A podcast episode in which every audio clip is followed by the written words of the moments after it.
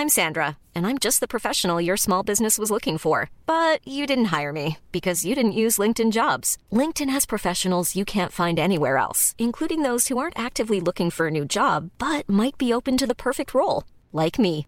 In a given month, over 70% of LinkedIn users don't visit other leading job sites. So if you're not looking on LinkedIn, you'll miss out on great candidates like Sandra. Start hiring professionals like a professional. Post your free job on linkedin.com/people today. Et donc, euh, nous voici, si vous écoutez en podcast un peu après, le- l'enregistrement live de cette EMA ou FAQ ou Q&A. Euh, vous pouvez donc écouter en différé cette euh, série de questions. Je suis Patrick Béja, hein, vous me connaissez.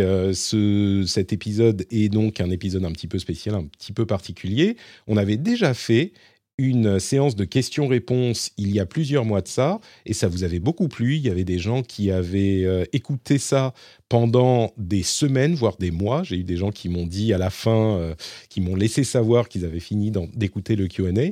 Donc euh, ça vous avait plu. J'espère que celui-là vous plaira aussi. A priori, on va pas passer trois heures comme le précédent, mais par contre, on en fera peut-être plus régulièrement. Et du coup, euh, je vais faire les choses de manière un petit peu différente. Évidemment, je vous ai proposé un formulaire pour m'envoyer des questions. Et je vais répondre à ces questions-là. Mais on va les faire dans l'ordre plutôt que de les euh, réorganiser pour les faire par thème. Alors c'est moins pratique parce qu'il n'y a pas les différents thèmes. Mais euh, ce que je vais faire, c'est que je vais du coup garder celles qui restent pour euh, le, plus tard, pour en faire sur un, un AMA différent. Euh, Peut-être qu'on en fera euh, tous les deux mois, tous les mois, un truc comme ça, et on passera un petit peu de temps ensemble. Je vise une petite heure, peut-être qu'on fera un petit peu plus, on verra. Dernière fois j'ai dit ça, on a fait trois heures. Donc, euh. Mais euh, c'est surtout la raison pour laquelle ça dure si longtemps, c'est qu'il y a des gens super cool sur Discord, euh, pardon, sur, oui, sur Discord aussi, mais sur Twitch. Donc on est en live le mardi 15 mars. Et à la place d'un rendez-vous tech, puisqu'on j'ai enregistré le dernier lundi, donc hier, parce que je l'ai fait avec Jeff et on est sur les horaires américains, donc on faisait un horaire un petit peu différent. Donc j'en profite pour faire le Q&A maintenant. Et on est en live sur Twitch avec des gens formidables qui lancent des trains de la hype, euh, qui sont, qui participent, qui posent des questions en direct, etc., etc. Et donc, je vais prendre les questions qui m'ont été posées par le formulaire, et quand il y aura une question qui est posée en direct, je vais du coup euh, y répondre également euh, là en, priorité, on va dire, sur les questions qui sont euh, dans le formulaire.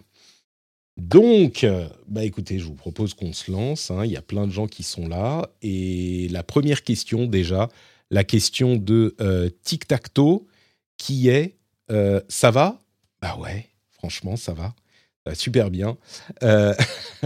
Non, ça va, ça va surtout bien parce que c'est une euh, session un petit peu détente de, euh, d'un enregistrement parce que, comme je vous en parle parfois, je suis euh, hyper, comment dire, je suis hyper stressé et hyper concentré quand on fait une émission, même si parfois on n'a pas l'impression. Et donc là, c'est juste, ah, je réponds à des questions, on hang out, on est ensemble, on est tranquille, c'est sympa. Donc oui, tic-tac-toe, ça va bien. Allez, on prend les euh, premières questions du formulaire. Alors, je ne sais pas si je vais les afficher en, vidéo. euh, je ne sais pas si c'est vraiment nécessaire. Euh, mais c'est Barbour qui demande quel regard portes-tu Quel regard portes-tu sur Patreon? Est-ce qu'il y a des fonctionnalités absentes qui te frustrent? Quels sont les points forts de la plateforme? Quel bilan fais-tu de l'event caritatif? Quel changement ferais-tu pour le prochain stream? Peux-tu nous en dire plus sur ton activité anglophone, son origine, son importance et présenter les différents podcasts? Alors, ça fait plusieurs questions. Euh, D'abord sur Patreon, il y a, ouais, il y a toujours des. Je vais commencer par l'appréciation générale. Euh, il faut savoir que Patreon, c'est vraiment pour ceux qui n'ont pas suivi euh, mon parcours depuis, eh ben, ça fait un certain nombre d'années maintenant. En 2013, euh, fin 2013, Patreon est arrivé dans le monde de la création et en particulier dans le monde du podcast et a vraiment permis euh, la, la, monétisation, je vais le dire comme ça, certains pensent que c'est un gros mot, c'est pas le cas, mais la monétisation de, mon, de ce qui était déjà un travail dans la pratique, parce que les podcasts étaient hyper durs à monétiser euh, jusque-là. C'était vraiment, vraiment compliqué parce qu'il n'y avait pas, euh, avait pas de, enfin, pour faire monétiser un podcast avec la publicité, il fallait une régie, les trucs n'étaient pas en place, c'était pas standardisé, enfin bref, c'était vraiment très très très compliqué. Et du jour au lendemain, il y a euh, une grosse quantité de podcasteurs qui avaient une audience régulière et qui travaillaient depuis longtemps, qui ont pu financer leur activité de cette manière, ou en tout cas euh, tirer des revenus de leur activité de cette manière. Et ça a été magique. Ça a changé ma vie littéralement en quelques semaines, quelques mois. Et donc, évidemment, je suis à la base euh, hyper reconnaissant, évidemment aux patriotes eux-mêmes, mais au système d'avoir euh, été créé, en fait. Euh, il a été créé par un créateur qui s'appelle Jack Conti, qui était un YouTuber qui faisait des reprises de chansons avec des trucs sympas. Enfin bref, c'est Pamplemousse, Pamplemousse que vous connaissez peut-être. Et il tirait pas de revenus de ça parce que c'était des reprises, donc les revenus allaient aux maisons de disques. Euh, et donc, quels sont les points forts de la plateforme? Ce que je dirais, c'est que un énorme point fort de Patreon par rapport à d'autres plateformes qui sont similaires, euh, c'est qu'ils sont très actifs. Ils sont, alors je sais que ça peut faire rire ou euh, certains vont se moquer de l'idée que la, la, le mode startup, voilà, ça fait un petit peu grincer des dents même parfois, mais ils sont vraiment en mode service, start-up, on a besoin de euh, fournir les meilleurs services possibles aux créateurs euh, et il faut qu'on réussisse à être meilleur que les autres. Et il y a d'autres plateformes qui sont comparables, mais comme ce n'était pas leur activité principale et leur activité, euh, comment dire, un focus énorme, eh ben, ils se sont fait un petit peu dépasser. Il y a des trucs tout bêtes. Mais euh, il y a par exemple le fait que on peut lier Patreon à plein d'autres services. Ça nous a permis, par exemple, d'automatiser l'affichage des patriotes quand on est sur Twitch. Euh, ça nous a permis d'afficher, d'automatiser l'affichage des patriotes. Même si quelqu'un s'abonne maintenant, il va y avoir une alerte, ce qui n'est pas possible directement sur Twitch. On a bricolé un truc avec Kevin, enfin surtout Kevin qui a bricolé un truc, qui a fait un lien avec Zapier, avec machin. Enfin, c'est un peu compliqué, mais ça fonctionne. Euh, les derniers Patriotes s'affichent automatiquement. Euh, il y a une connexion avec, euh, avec Discord. Et alors, il n'y a pas de connexion directe avec Twitch. Franck pose la question sur, sur, sur Twitch. Il n'y a pas de connexion directe véritablement avec Twitch. Ça, c'est un truc qu'on a bricolé nous-mêmes. Euh, mais il y a plein de connexions avec plein de trucs, c'est hyper pratique. Et il n'y a pas que ça. Ils améliorent le service tout le temps. Alors, c'est pas parfait. Il y a des trucs qui sont un petit peu euh, pas idéaux. Il y a eu des accidents de parcours sur Patreon aussi, mais dans l'ensemble, euh, pour moi, il, il enfin, mon activité telle qu'elle n'existerait pas sans eux. Et si je devais, je pourrais à n'importe quel moment changer, si c'était vraiment nécessaire, de service d'abonnement. Je ne souhaite pas le faire parce que je suis très content de la manière dont il, euh, les choses. Donc voilà, pour Patreon, j'ai même été ambassadeur pour eux euh, à un moment. C'était un, truc rémunéré, mais que j'étais content de faire parce que ça me, je, crois vraiment en ce, en ce service. Et d'ailleurs, euh, je ne sais pas si vous l'avez remarqué, mais beaucoup de créateurs, déjà il y a beaucoup de créateurs sur Patreon, et il y en a beaucoup qui étaient parfois ailleurs, et euh, pour une raison ou une autre, sont aujourd'hui venus sur Patreon. Je crois que l'essentiel de mes euh, créateurs que je soutiens le sont aujourd'hui sur Patreon. Donc il y a, un truc qui font bien. Euh, quel bilan fais-tu de l'event caritatif? Quel changement ferais-tu pour le prochain stream? L'event caritatif, c'est toujours des questions de Barbour. l'event caritatif, bah, ça s'est super bien passé. Je vous en avais parlé dans les, émissions qui ont suivi. le, à vrai dire, évidemment, la participation euh, à un event caritatif et le fait de, faire quelque chose pour la bonne cause, c'était évidemment le but à la base et c'était super cool. Euh, je, j'ai moi, ce qui m'a le plus surpris, c'était l'interactivité avec Twitch. Enfin, ça m'a surpris, non, je le sais, mais c'était hyper sympa d'avoir ce rendez-vous régulier presque, enfin plusieurs fois dans le week-end et de se dire euh, ah bah ok on se voit ce soir. Ah bah on se voit demain. Ok euh, passe une bonne soirée ou c'était c'était juste une interaction qui était très sympa. Ce que je changerais pour un prochain stream peut-être que les les goals seraient euh, un petit peu mieux établis dès le départ que j'en aurais même je pense pas que je vais pas partir du principe qu'on va faire à chaque fois autant d'argent. Mais par contre, peut-être que j'en aurais de préparer à l'avance. Et je trouve que les tier lists, ça marche vachement bien, c'est super marrant et c'est un petit peu un, comment dire, un format déclinable facilement. Donc je pense que ça, on pourrait l'exploiter encore un petit peu plus. Euh, tu peux nous en dire plus sur ton activité anglophone, son origine, son importance et présenter les différents podcasts toujours Barbour bah, en fait, euh, ça tombe mal parce qu'en début d'année, j'ai arrêté mes podcasts anglophones. Euh, il y avait Pixels qui, dans la pratique, c'est un podcast euh, gaming anglophone que j'aimais beaucoup et j'ai eu plein d'invités prestigieux, des gens connus, des journalistes, etc. Et, et, malheureusement, je l'avais en pratique déjà arrêté depuis un moment, j'avais plus le temps, et j'ai arrêté aussi le Phileas Club, qui est un podcast que j'aime beaucoup encore aujourd'hui, euh, qui est un podcast où j'invite des gens, où j'invitais des gens de différents pays, euh, différentes cultures, différentes, euh, autant que possible en dehors de l'Occident, même si l'essentiel restait l'Occident, mais j'allais chercher des gens qui venaient d'autres environnements et on parlait de l'actu.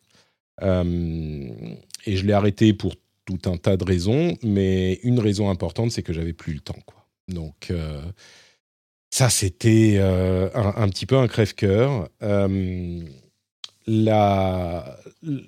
on, me demande dans la chatroom euh, le contexte difficile en ce moment. Euh, bah oui, mais ça serait justement un moment où j'aimerais en parler encore plus. Mais bon, il faut, faire des choix, surtout quand on commence à avoir euh, des enfants. le, le, le, truc essentiel, c'est que j'avais plus le temps, c'est certain. Et quand on me dit l'origine des podcasts anglophones, en fait, moi, je me suis lancé dans les podcasts en anglais à la base. Alors, je triche un peu en disant ça, mais ma première participation à des podcasts, c'était pour le podcast The Instance en 2006, donc ça date. J'envoyais des segments préenregistrés qui étaient les modes de la semaine euh, pour le jeu World of Warcraft. Hein. The Instance, à l'époque, c'était ça. Et on faisait donc, j'envoyais des segments toutes les semaines pour présenter un nouveau mode pour World of Warcraft. Et c'est comme ça que j'ai commencé. Bon, très vite, euh, j'ai commencé, euh, j'ai lancé Azeroth.fr aussi, mais mes tout premiers, c'était au printemps 2006. Euh, le lancement d'Azeroth.fr, c'était septembre, septembre 2006. Et donc les premiers, les premiers, les premières contributions, c'était c'était The Instance. Et on parle de Daily Tech News Show euh, effectivement, Daily Tech News Show, qui est un podcast de Tom Merritt. Euh, j'ai également participé à This Week in Tech, qui est un petit peu le podcast de référence tech dans le monde anglophone. C'est le podcast de Léo Laporte, qui est le, comment dire, le grand-oncle de tous les podcasteurs, hein, un petit peu. C'est lui qui était peut-être pas le tout premier podcasteur, mais le premier à succès. Et j'ai participé donc à l'émission euh, plusieurs fois. Là, je pourrais, enfin, j'ai plus le temps, mais je pourrais y participer encore. C'est une grosse, grosse émission anglophone. Mais euh, avant Daily Tech News Show, il y avait Tech News Today, toujours Tom Merritt, Buzz Out Loud. Euh, à l'époque, alors là, on remonte avant la fin des années 2000. Hein, euh, Buzz Out Loud, c'était avec bah, toujours Tom Merritt, avec enfin plein de gens qui sont encore dans le, monde des médias, mais Mollywood, enfin bon, bref, plein, plein de gens.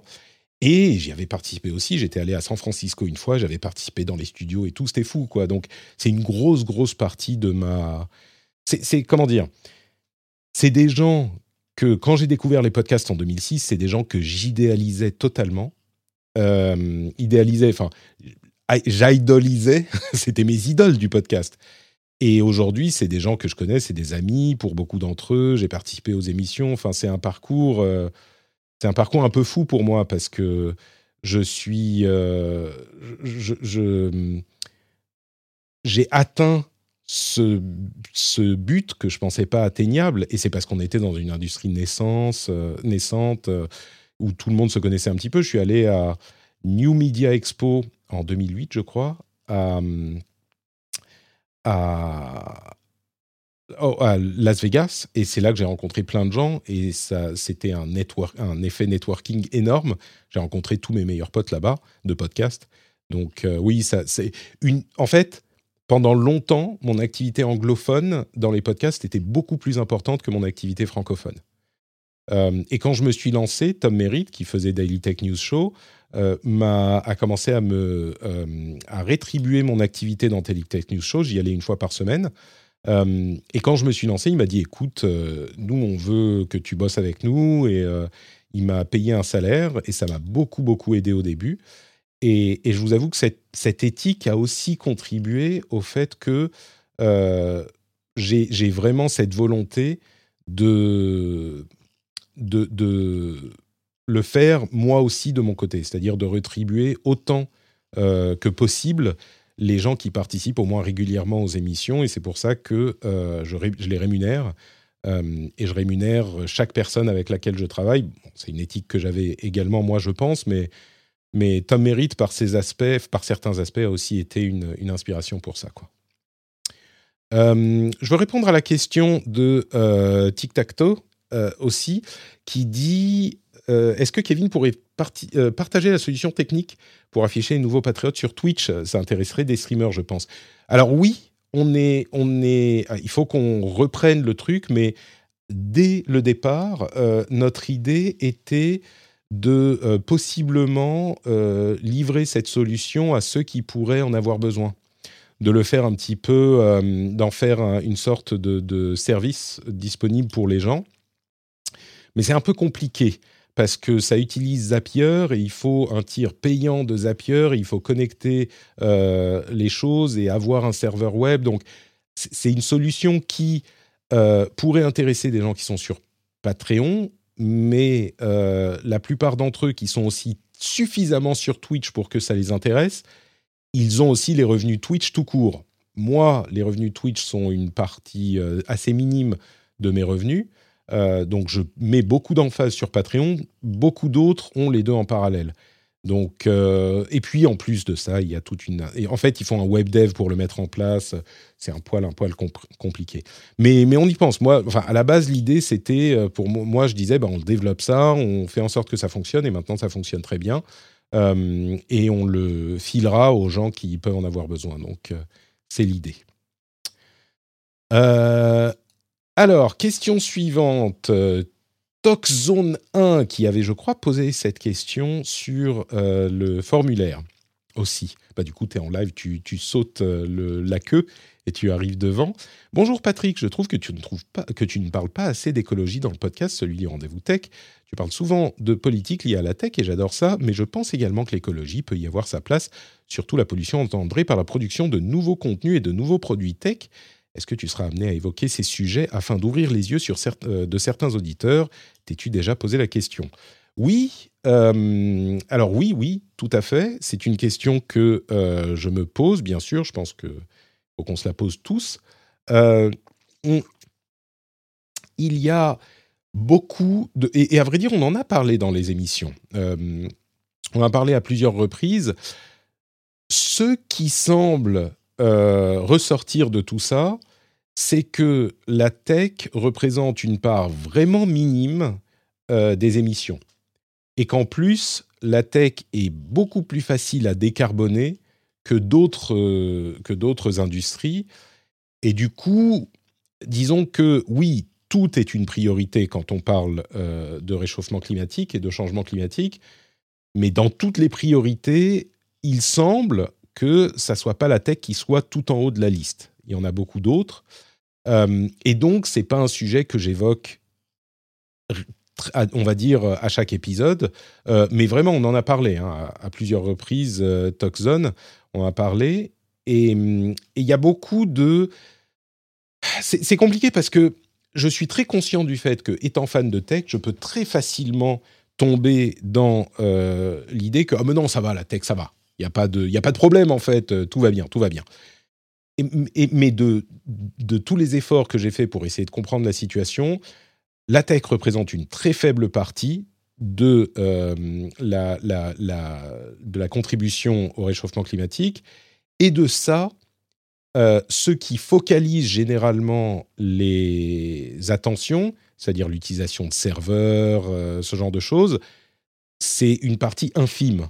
En fait, ce qui consomme beaucoup, c'est la fabrication des appareils et des équipements, et en particulier les écrans. Donc, c'est une petite partie et euh, on va dire que le, encore une fois de ce que je comprends, le moyen de euh, d'améliorer les choses, c'est de réduire les achats ou de réduire la fréquence des achats, en particulier d'appareils avec des écrans. Bon, il y a plein d'autres facteurs aussi, mais en gros, si on veut vraiment parler euh, d'écologie, euh, il y a vraiment des sujets beaucoup plus importants, des sujets euh, qui sont importants à tacler au niveau industriel, au niveau consommateur, bien sûr, mais au niveau industriel surtout. Et on va parler d'alimentation, de transport en grande partie, de tout type d'industrie, mais la fast fashion, par exemple, c'est un gros problème. Les transports, c'est de loin le plus important, etc. etc. Donc, oui, parler d'écologie dans la tech, oui, euh, et on l'a fait, mais c'est difficile de ne pas tomber dans le, on veut dire le piège, mais le, le, la déformation de la réalité. Et pour de tout ce que j'ai vu, la réalité est euh, que ça contribue assez peu, et même s'il y a des efforts, encore une fois, hein, je ne veux pas le nier, des efforts à faire partout, c'est pas la tech qui, qui va changer vraiment. C'est pas avec la tech qu'on va avoir un gros impact. Donc, euh, manger euh, un ou deux steaks de moins par semaine, ou remplacer un steak par de la volaille, ou encore mieux par des légumes, bah, ça aidera de manière disproportionnée par rapport à l'idée de d'envoyer, de, enfin, cette idée qu'on a évoquée, qui, à laquelle on s'est intéressé, hein, bien sûr, mais par exemple de ne pas diffuser des vidéos en HD et de les limiter en résolution dont on parlait au début de la pandémie, bon, c'est un peu, c'est gadget quoi. C'est de la, de la com, ça n'a pas vraiment, vraiment d'effet. donc, euh, donc voilà. Mais comme toujours, je reste très, très ouvert à l'idée que je peux avoir tort et je continue à regarder la chose de manière, euh, euh, très attentive. question de Fabien Grange. Et toi, tu dis pain au chocolat ou chocolatine? Est-ce que j'ai envie de me lancer dans, cette, euh, dans ce débat? Oui, j'en ai envie. La question est bien posée. C'est pas est-ce qu'on dit pain au chocolat ou chocolatine, c'est et toi, est-ce que tu dis pain au chocolat ou chocolatine? Eh bien moi je dis pain au chocolat. Voilà, la vérité est révélée. Je dis pain au chocolat, je suis parisien et donc c'est pain au chocolat.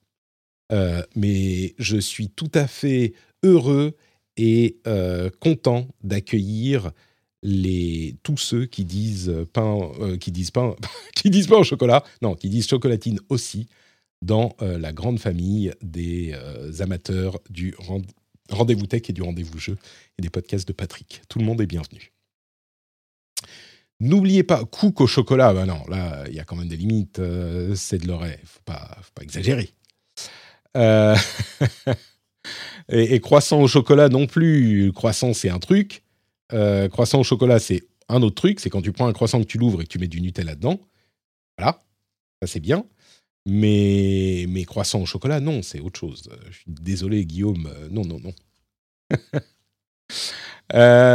N'oubliez pas que vous pouvez, avec point d'exclamation Q et puis votre question, poser une question, comme le fait E. Nero qui demande alors, est Elden Ring, euh, est-ce que tu as. Alors, il a mal posé la question.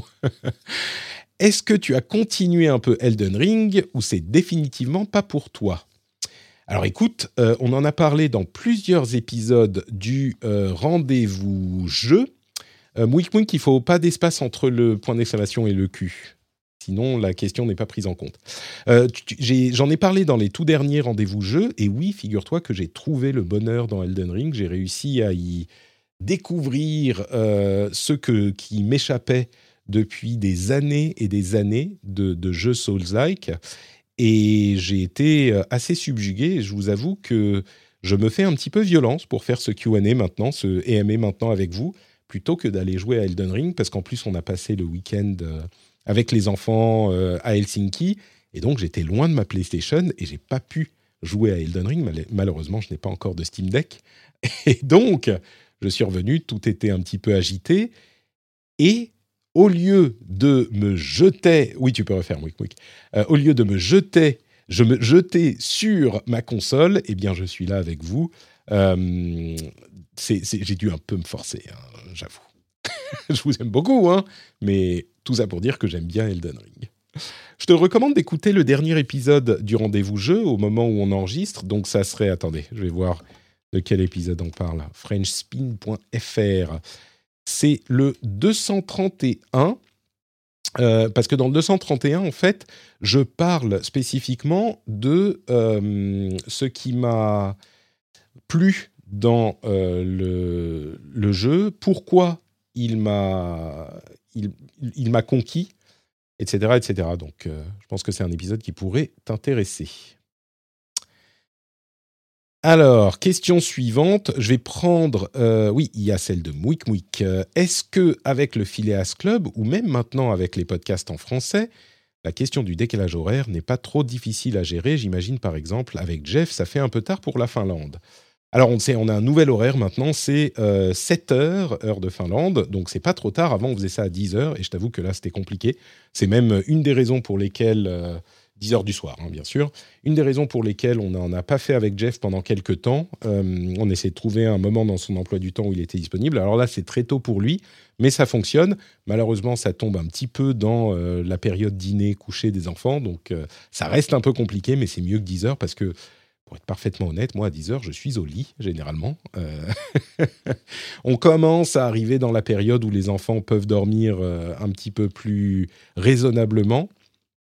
Donc, euh, peut-être qu'à terme, je pourrais me coucher un petit peu plus tard, mais allez, on va dire 11 heures au plus tard. Moi, je suis au lit, c'est garanti.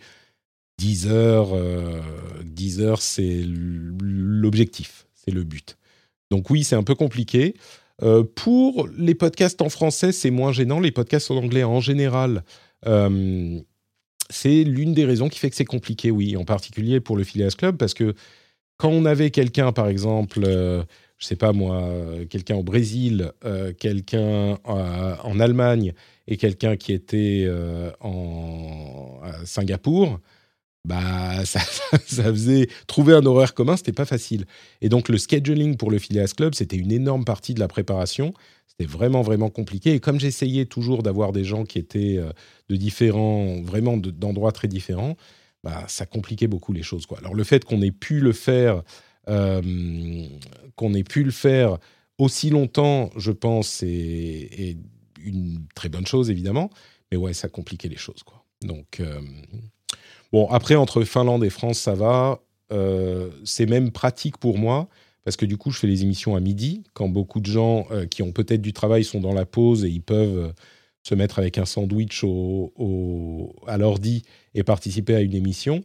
Et moi, comme c'est une heure plus tard en Finlande, c'est une heure, donc j'ai déjà mangé.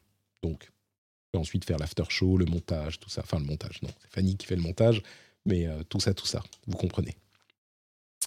Question hyper importante de euh, Gros Sourcé bon, pardon, euh, de, d'une personne dont le pseudo est difficile à prononcer, d'où vient la convention de nommage note prénom sur ton pseudo Twitter et celui d'autres intervenants dans ton podcast?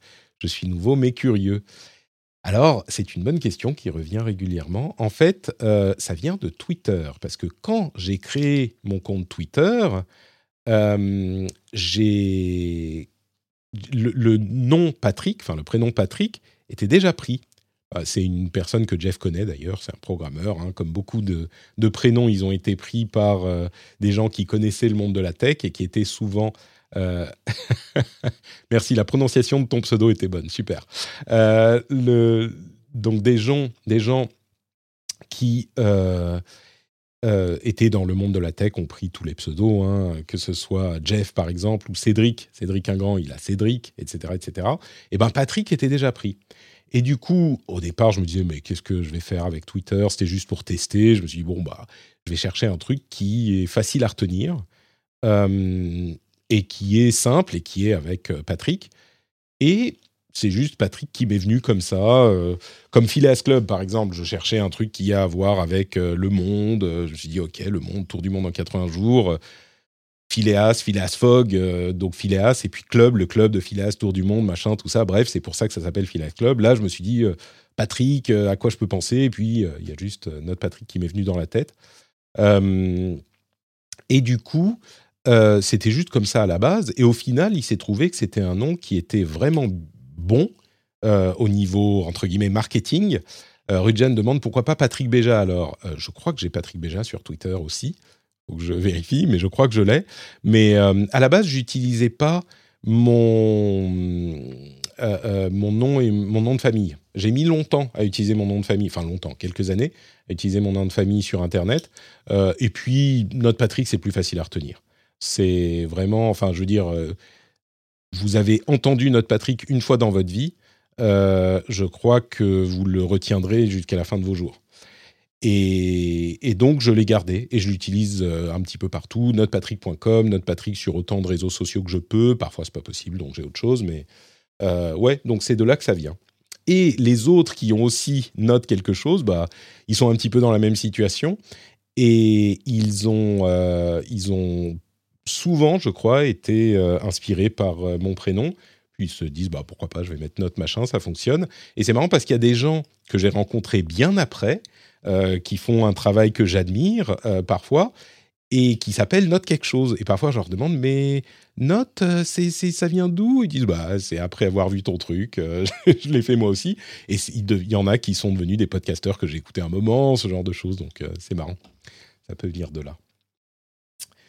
Euh, attention à NotPetya, oui, c'est sûr. Je ne sais pas pourquoi d'ailleurs ça s'appelle NotPetya, c'est quand même bizarre. C'était un, ransomware euh, d'il y a quelques années, si je ne m'abuse.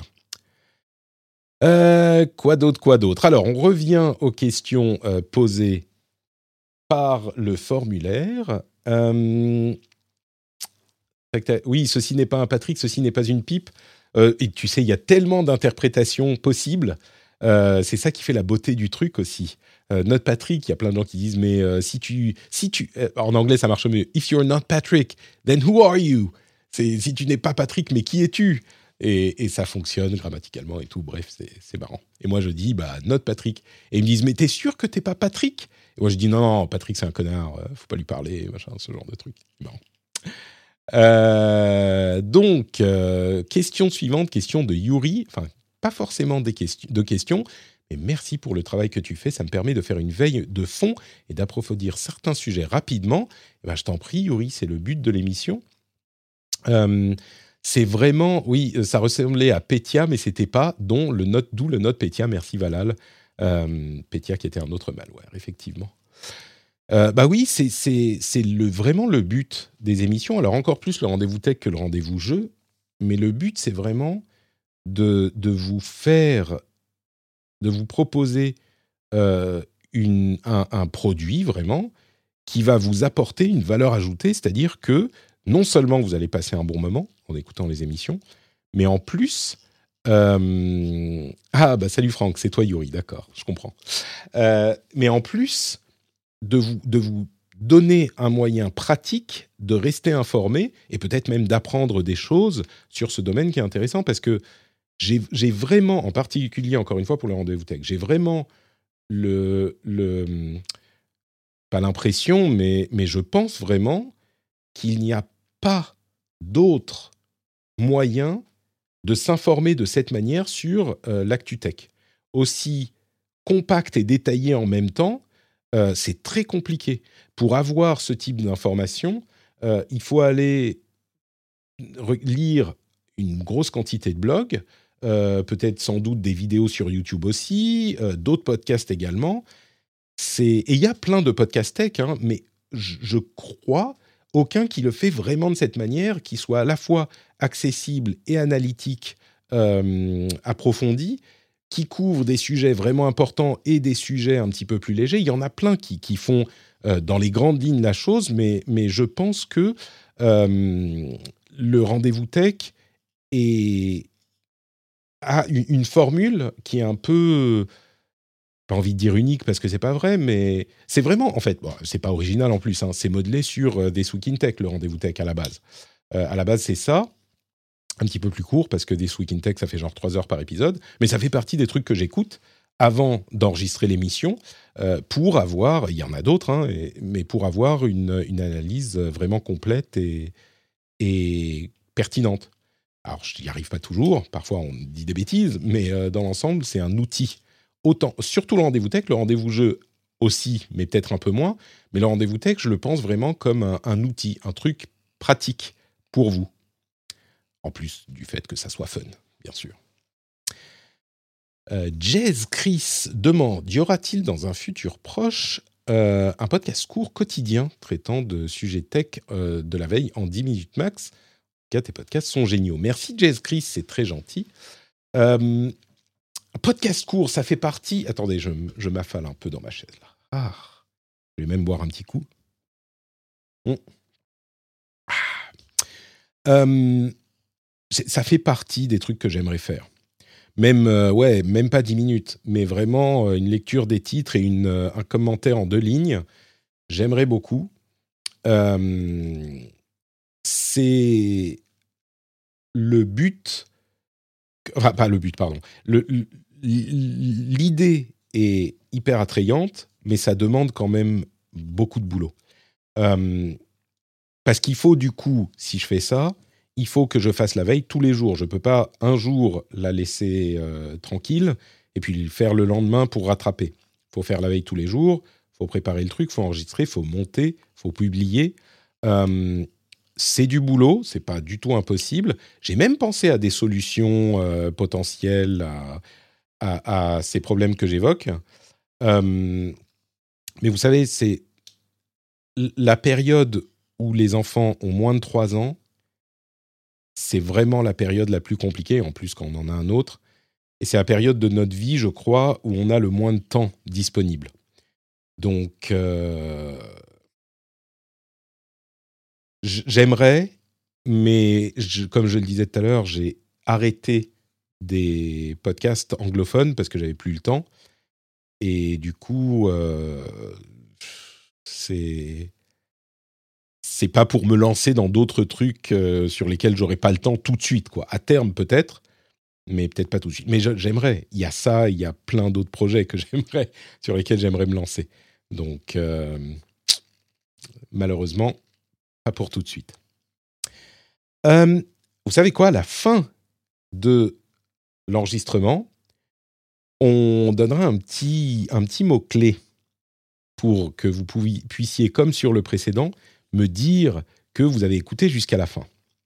Sauf que, il y a peut-être des gens qui vont sauter jusqu'à la fin.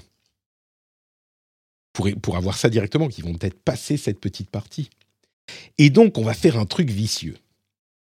À la fin, je vais dire, on, peut, on va peut-être partir sur... Euh, à la fin, je dirais que le, mot à donner, c'est chocolatine. Mais ça ne sera pas celui-là le vrai mot. Le vrai mot, il faudra dire euh, hmm, pas pain au chocolat parce que ça serait violent, mais union de tout. C'est, euh, on va dire, pain chocolatine. Allez, pain chocolatine, ça sera le vrai mot. Donc si vous me dites chocolatine, je saurais que vous avez sauté cette petite partie au milieu là. Et en fait, c'est pain chocolatine. Voilà. Eh ouais, c'est c'est faut faut être un vrai. Faut être un vrai, messieurs dames. Donc pain chocolatine, ça sera le vrai mot et pas chocolatine. Euh, du coup, on peut pas redire. faut le dire où? Alors, on me demande dans la chatroom. C'est pas c'est pas pour vous maintenant, c'est pour les gens qui écouteront le podcast euh, ensuite à la fin, enfin qui écouteront le, la version audio pour voir s'ils sont allés au bout. Quand on avait fait les trois heures de, trucs euh, la dernière fois, j'avais dit bah si vous êtes allé au bout, vous pouvez me dire euh, pizza ananas pour me prouver que vous aviez été, pas pour me montrer que vous aviez été au bout. Mais euh, là, ça sera, on fera aussi un petit truc pour voir si vous avez. Bon, ça sera moins long, hein, ça fera pas trois heures, mais mais pour voir si vous êtes allé au bout, je dirais ah il faut dire pain, il faut dire chocolatine. Mais en fait, ça sera pas chocolatine que vous pourrez envoyer sur les sur les réseaux sociaux faudra dire pain chocolatine. Ah, chocopin, c'est pas mal, euh, tic tac mais on va rester sur pain chocolatine parce que c'est un peu plus débile. Euh, c'est un dingue, Patrick. Je suis un fou. Mais je suis un fou, moi. Bon, pas me chauffer. Euh, tiens, il y a Brachm qui pose une question qui n'a pas fait point d'exclamation Q, donc je ne peux pas l'afficher. Mais je la lis quand même. As-tu un autre boulot où tu arrives à vivre de tes podcasts et live Merci pour ta réponse. Bah oui, euh, j'en vis complètement à 100%. C'est mon activité professionnelle unique depuis 2014, depuis mi-2014, octobre 2014 et essentiellement grâce au soutien des auditeurs. Euh, les lives, c'est vraiment une euh, composante annexe de mon activité. Mon activité principale, c'est vraiment le podcast. Et les auditeurs qui apprécient les émissions me soutiennent par Patreon, qui est une plateforme de financement participatif euh, récurrent. Et donc oui, c'est complètement mon activité principale et j'en vis. J'ai cette cette chance euh, de pouvoir vivre de cette activité. C'est une vie euh, assez particulière. Et c'est marrant parce que je suis, assez... Euh, je pense que ceux qui réussissent à en vivre par Twitch ou par YouTube sont beaucoup plus visibles. Parce que forcément, pour, étant donné la monétisation, la manière dont c'est monétisé sur ces plateformes, euh, souvent, ça veut dire que ceux qui peuvent en vivre ont des, un nombre de vues, etc., qui est hyper, hyper important, qui se compte euh, généralement en millions. Dans mon cas, c'est pas tout à fait ça. Les, les, les, audits, les écoutes, quand on parle par mois, se comptent en dizaines de milliers, voire parfois un petit peu plus. Mais, euh, mais donc, c'est beaucoup plus restreint. Mais par contre, j'arrive à en vivre euh, confortablement. Et, donc, je suis euh, dans une situation un petit peu bizarre parce que je, fais un métier, mon métier très, comment dire, euh, je ne veux pas dire que les autres le font pas sérieusement, mais je le fais très sérieusement et c'est vraiment une société, une entreprise, comme j'aime le, dire souvent, d'artisanat, mais qui fonctionne. Et je vois beaucoup de gens qui, qui sont peut-être un peu plus visibles euh, et qui galèrent. Et pour moi, ça se repose complètement sur le soutien des, auditeurs, quoi. Euh, les, auditeurs qui, quand ils donnent, enfin, quand on passe par la pub, euh, un auditeur entre guillemets va va valoir une fraction d'euros par mois, et quand on soutient financièrement activement, c'est plusieurs euros par mois généralement que ça va, que, ça va impliquer. Euh, donc même si j'ai une visibilité qui est bien moindre, euh, je peux en vivre de manière décente, et même plus que décente, euh, parce que j'ai, par chance un petit peu, été dans cette direction du financement participatif. et que j'avais un, alors pour le lancement, j'avais quand même, je faisais ça depuis huit ans avant de me lancer, donc j'avais euh, une audience qui était fidèle, des gens qui me connaissaient, qui me faisaient confiance, etc., euh, etc. Euh, Kirk Roundhouse demande comment fais-tu pour attirer de nouveaux invités aux émissions et ouvrir ton cercle social malgré les distances avec les pays francophones euh, bah écoute, j'essaye toujours de rester au courant de, euh, la manière dont les choses évoluent. Au tout début, j'avais beaucoup de podcasteurs, de quelques journalistes. Maintenant, il y a plus de YouTubers, de Twitchers, ce genre de choses qui participent. Et puis, c'est des gens que j'apprécie, que j'invite généralement. et il y en a qui acceptent, il y en a qui, n'acceptent pas ou qui ne sont pas disponibles. Généralement, euh, ça se passe plutôt bien. Mais, oui, c'est simplement des gens que j'apprécie parce que je consomme beaucoup de médias. Euh, et, comme je le disais, bah, au fur et à mesure du temps, ça a évolué. Et donc maintenant, euh, beaucoup de médias, c'est bah, YouTube ou Twitch ou ce genre de choses. Et je propose aux gens que j'apprécie et qui ont, autant que possible, des choses à dire sur les sujets qu'on va couvrir, surtout dans les rendez-vous jeux J'essaye de trouver des gens qui ont euh, testé les jeux dont on va parler, par exemple. Euh, parce que nous, on donne souvent nos impressions sur les jeux auxquels on est en train de jouer, mais pour moi, je sais qu'il y a différentes personnes pensent différentes choses à ce sujet, mais pour moi, un jeu, on peut donner ses impressions dessus en ayant joué une partie du jeu, mais ce que je considère comme un test, il faut l'avoir fini pour un jeu qui est finissable, hein, bien sûr, ou y avoir passé un certain nombre de temps euh, pour, pour les autres. Euh, donc moi, je me sens pas légitime à parler de jeux que je n'ai pas fini et, intituler ça comme test. Donc j'invite des gens qui me font l'amitié de participer euh, pour le faire quand ils les ont, ils les ont terminés. Donc autant que possible, c'est ce que j'essaye de faire. C'est pas toujours possible et on peut avoir des avis très intéressants sur des jeux qu'on n'a pas finis. Mais, euh, mais voilà, c'est un petit peu la manière dont j'envisage les choses. Et puis sur la tech, il y a parfois aussi des gens qui sont un petit peu plus spécialisés sur certains domaines. Euh, c'est un petit peu, je dirais un petit peu moins le cas parce que dans la tech, on essaye d'avoir une connaissance généralisée, en tout cas moi, autant que possible, euh, de, de, des différents domaines. c'est un, un, podcast que c'est pas que je prends pas le rendez-vous jeu au sérieux, mais sur le rendez-vous jeu, si je dis une connerie, c'est pas la fin du monde. Sur le rendez-vous tech, ça me dérange plus, quoi. Euh, et ça arrive, hein, mais c'est juste que j'essaye d'être un petit peu plus carré encore, parce que ça touche à des domaines qui sont euh, peut-être moins évidents pour moi que, que, le rendez-vous jeu. Merci pour la question. Euh, on continue donc avec les questions posées par le formulaire. Es-tu végétarien ou végan? Et pourquoi, en quelques mots, cela paraît une, une évidence? En termes d'action individuelle pour l'écologie et ou le bien-être animal. Si tu ne veux pas répondre personnellement, tu peux dire que c'est une des directives du patrixme. PS, je ne veux pas te coincer ou te juger, je suis sincèrement intéressé par ton avis sur le sujet. Merci pour ta question, Alexandre. Bah oui, évidemment, c'est une question intéressante.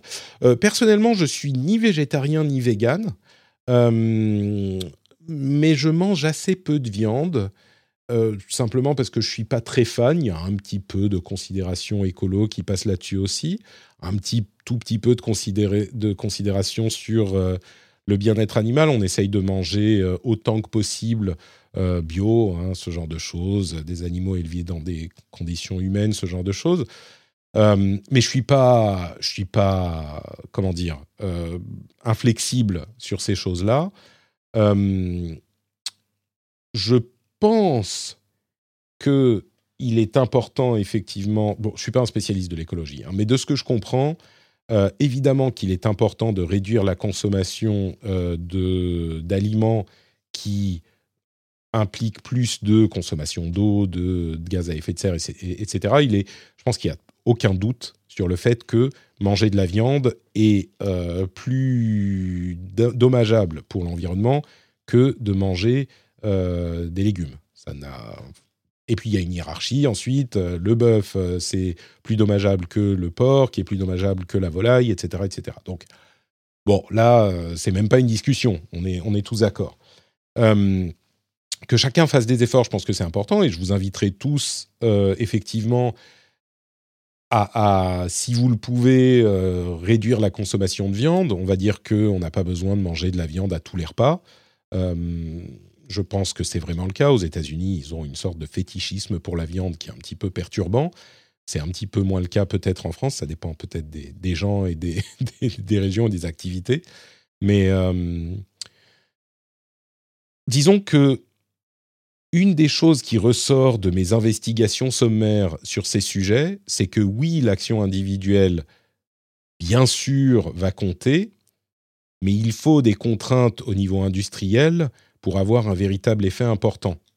Alors ça ne veut pas dire mangeons plus de viande, évidemment pas, mais il faut une volonté, euh, il me semble, une volonté politique de contraindre les industries à aller dans une certaine direction. Euh, alors ensuite, euh, comment le faire, je ne saurais pas vous dire. parce qu'on parle pas. Le, bien-être animal et l'écologie, c'est deux choses vraiment différentes. Hein. C'est pas du tout. Il n'est pas du tout dit, par exemple, que euh, des animaux élevés en plein air qui vont occuper une surface euh, plus importante vont être moins producteurs de... Je sais pas, hein, mais je veux dire, je crois avoir vu quelque part, là c'est énorme, euh, énorme astérisque, que ça a quand même un effet sur le réchauffement climatique. Donc, je crois que c'est vraiment deux questions différentes. Les deux sont certainement importantes, mais pour la question de l'écologie, euh, je sais pas, est-ce qu'il faut taxer la viande peut-être? C'est peut-être nécessaire, j'en sais rien. ce qui est sûr, c'est qu'en manger moins, c'est important. Et, enfin, en produire moins, c'est sans doute important. Et je crois que ça ne peut pas être contraint euh, facilement par euh, les consommateurs. Il faut une volonté politique. Mais bon, végétarien ou végan, non, mais j'en mange peu par contre. Et en partie, en partie pour des questions écolo. Hein. Euh, mais, mais si je suis honnête avec moi-même, c'est qu'une petite partie. C'est juste que je ne suis pas super méga fan de viande. Quoi. Un bon steak, moi, ça me dit rien. Un gros morceau de, de viande, ça ne m'intéresse pas plus que ça. Euh, Pium demande Est-ce que tu te sens. Euh, est-ce que tu sens que tu influences tes proches sur les sujets tech, l'achat d'un produit, le choix d'une app, etc. Pium, merci pour ta question. Bah oui, un petit peu. On est toujours, euh, on est toujours un peu prescripteur quand on est spécialiste d'un sujet. C'est-à-dire que quelqu'un va venir te poser la question. Patrick préfère la pizza ananas à un bon steak. Si c'est ma femme qui a fait la pizza ananas, c'est bien possible, oui. C'est bien possible. Je suis vraiment pas fan de viande. Un hamburger, c'est autre chose. Un bon hamburger, euh, c'est pas mal. Mais il y a des, euh, des hamburgers, enfin des, fausses viandes et euh, des faux plein de trucs qui sont vraiment pas mal du tout. Et, là encore, il y a des questions sur l'effet écologique de la chose. Mais bon, bref, euh, il y a des trucs qui sont pas mal du tout, euh, que ce soit les euh, Impossible Meat, les Beyond, les Corn, toutes ces choses-là. C'est il y en a qui étaient vraiment pas mauvais du tout, quoi. Pardon, donc je reviens à la question de Pium. Oui, on est prescripteur. Donc évidemment, les gens vont vous poser des questions sur un domaine êtes, sur lequel vous êtes spécialisé. je dirais que sur les, questions euh, tech, un truc qui est important, c'est de savoir prendre en compte la personne qui pose la question dans notre réponse. Même si on, nous, pour nous, on a une préférence pour tel ou tel truc, c'est pas forcément, ça veut pas forcément dire que ça va euh, mieux convenir à, à la personne en question. Donc il faut vraiment se sortir de l'équation et penser à, la personne. Et ça, c'est un truc que beaucoup de gens n'arrivent pas à faire, que ce soit pour les questions à leurs euh, amis, enfin les, les, questions de leurs amis ou de leur famille, ou euh, sur Internet, ou quand on en parle, quand on parle de plein de sujets. Il y a plein de gens qui considèrent que ce qui est valable pour eux doit être valable pour tout le monde. Et c'est souvent de là que... Euh, que partent euh, les grands débats un petit peu stériles où on a des chapelles qui se tapent sur la gueule et bon, c'est des choses qui sont pas très intéressantes, mais je crois que ça vient souvent de ça. C'est que moi, je considère que pour moi, c'est ça qui convient et, je prends pas le temps de réfléchir à est-ce que c'est le cas pour quelqu'un d'autre qui aurait d'autres besoins, d'autres envies, etc. Il n'y a pas de, bon choix universel généralement. Euh, bon, il y a des exceptions comme partout, mais il n'y a pas de bon choix universel euh, dans la tech ou dans le jeu vidéo ou ailleurs. Euh, Steve qui est revenu nous dire bonjour. Alors, tu n'as pas mis le point d'exclamation Q, mais je vais quand même répondre à ta question. Euh, penses-tu développer un jour une application de streaming ou comptes-tu rester sur les plateformes de streaming des grandes sociétés? Alors, ah, ça, ça touche au podcast en général et au format des, podcasts, à l'ouverture du podcast l'une des forces du podcast, c'est que c'est très ouvert. C'est aussi une des faiblesses parce que c'est lent à évoluer, les standards euh, sont un peu figés. Euh, moi, faire une app de streaming, ça n'a pas d'intérêt. Euh, je suis trop petit, faire une app de streaming juste pour mes podcasts, je vois pas les gens passer pour différents podcasts à l'application French Spin ou Note Patrick pour écouter les miens et ensuite euh, aller sur euh, Apple Podcast ou Podcast Addict ou euh, Spotify pour écouter les podcasts de quelqu'un d'autre.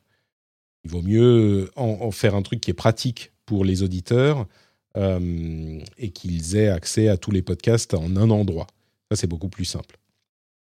Maintenant, la, la, question sur les grandes sociétés, les lecteurs de podcasts, il y en a beaucoup qui sont faits par des petits, des petits développeurs.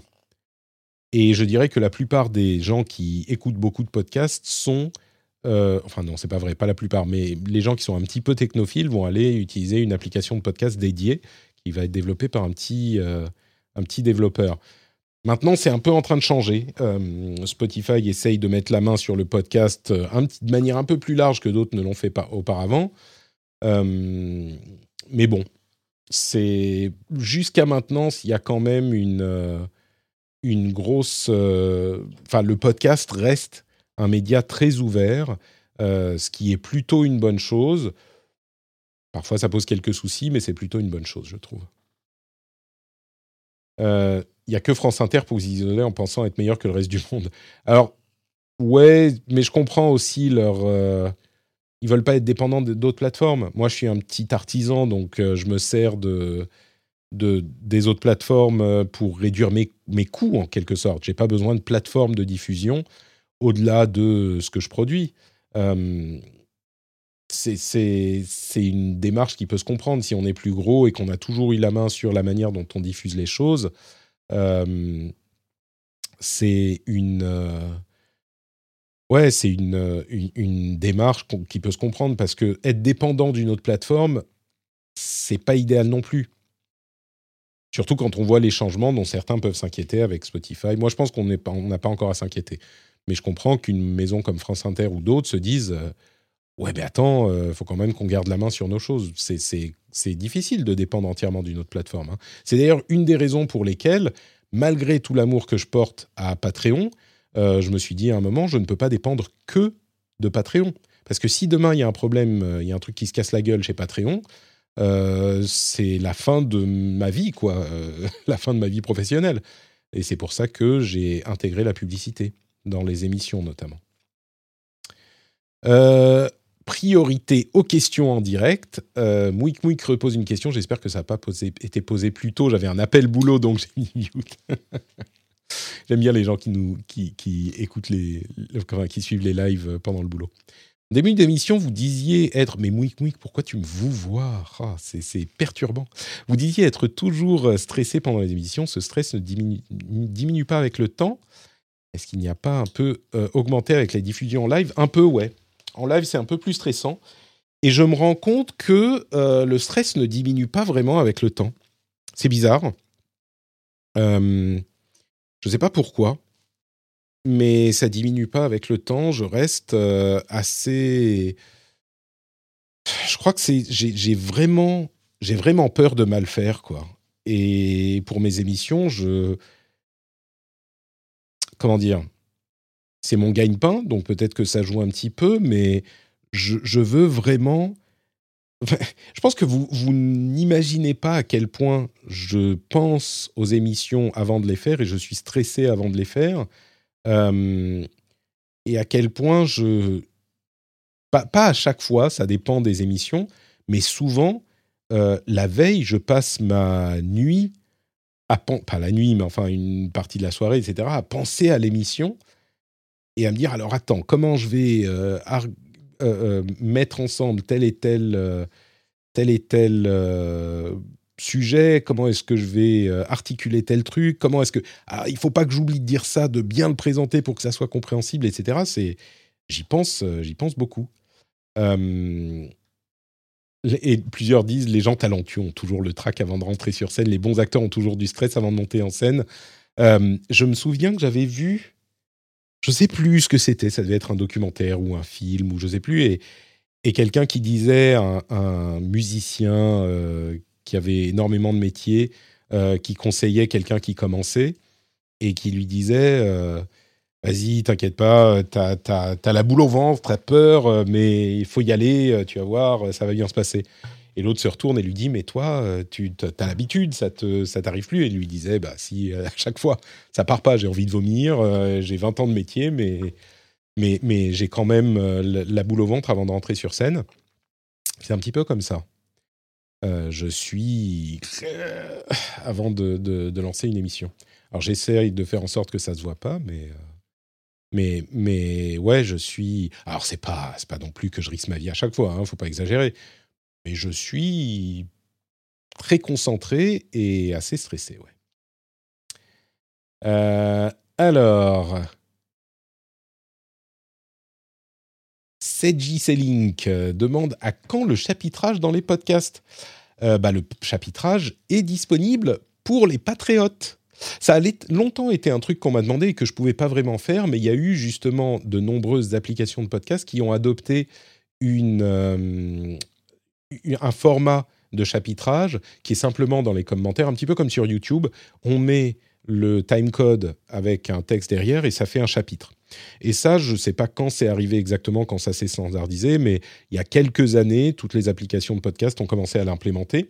Ça a, ça a fait en sorte que c'était une option possible pour les podcasts. Avant ça, il aurait fallu utiliser un autre format, euh, faire un format Apple M4A et euh, avoir deux flux différents. Enfin bref, ça c'était trop de boulot, je voulais pas le faire. Maintenant, c'est possible, mais j'ai décidé de le laisser comme petit bonus pour les patriotes. Euh, je réfléchis beaucoup à ce que je peux faire comme bonus pour les patriotes qui soit un petit peu motivant quand même. Alors il y en a plusieurs des bonus, hein, mais un petit peu motivant, mais qui ne euh, qui ne soit pas un truc retiré à au cœur de l'émission euh, au cœur de l'émission gratuite. Et parfois, l'équilibre est un peu compliqué à trouver. Je trouve que ça, c'est un petit bonus qui, bon, à la limite, euh, si quelqu'un a un sujet sur le flux gratuit qu'il n'aime pas, on peut toujours faire avancer de 2 minutes, 3 minutes, euh, voilà. Euh, donc, c'est pas non plus la fin du monde, mais c'est un petit confort qui est sympa pour les, pour les, les auditeurs patriotes. En même temps, j'espère que le, les émissions sont suffisamment intéressantes pour que toutes les parties soient intéressantes. Mais bon. Euh, ça fonctionne pas dans Apple Podcast, il te semble. Bah écoute, j'irai vérifier. Euh, bah si c'est le cas, oui, c'est un peu chiant parce que Apple Podcast, euh, c'est c'est le le lecteur le plus utilisé. Et ça me surprendrait pas qu'Apple ne l'ait pas implémenté. Bah ouais, c'est un peu. Mais bon, c'est l'un des désavantages du fait que le podcast soit un format très ouvert c'est que bah il n'y a pas d'uniformisation obligatoire. L'un des trucs dont je parlais tout à l'heure. Donc euh, et en plus du fait que ça avance euh, euh, lentement, ça change lentement, parce qu'il n'y a pas quelqu'un qui peut dire, OK, à partir du moment où on fait ça, je ne saurais même pas vous dire qui détermine les standards des flux RSS de podcast. Je ne sais pas si est-ce qu'il y a un organisme qui fait ça, est-ce que certainement, mais j'en sais rien. C'est tellement décentralisé que euh, tac, tac, tac. Ah, pardon, on revient à la question de la légitimité. Je peux imaginer, serait incapable de le faire, mais avec le temps, il y a une petite légitimité et maîtrise, surtout une grosse préparation en amont, ça permet de se sentir à l'aise. C'est marrant parce que, oui, évidemment qu'il y a une grosse préparation, euh, mais c'est différent quand tu, quand tu le fais, quand tu fais l'émission. C'est-à-dire que, de la même manière, alors c'est pas exactement comparable, mais tu peux euh, répéter 6 euh, jours par semaine, 20 heures sur 24, avec ton groupe ou euh, pour ton, ta performance musicale. Quand tu rentres sur, sur scène, bah faut pas se planter. Et c'est pas exactement la même chose. Bah là, c'est un petit peu le même type de rapport. Quoi. Donc oui, bien sûr que je prépare, mais pas pareil. La légitimité, bah, c'est ce qu'on disait. oui, ok, je pense que je suis légitime, sur certains sujets ou sur certains formats, mais j'ai quand même le, stress. Fanny qui a aussi le, stress avant les interviews, je comprends. Euh, tac, tac, tac. Alors, question de Moriarty. À quand le budget coiffeur? quand un budget coiffeur Oui, alors, effectivement, c'est un problème euh, dont je suis conscient. Vous savez, je vis à la campagne. Vraiment à la campagne, très loin de tout. Et je suis un petit peu, euh, comment dire, euh, un petit peu parisien sur la question de l'apparence. Et je préfère aller chez le coiffeur, chez un bon coiffeur qui va bien faire les choses. Et mon coiffeur que j'aime bien en Finlande, il est à Helsinki.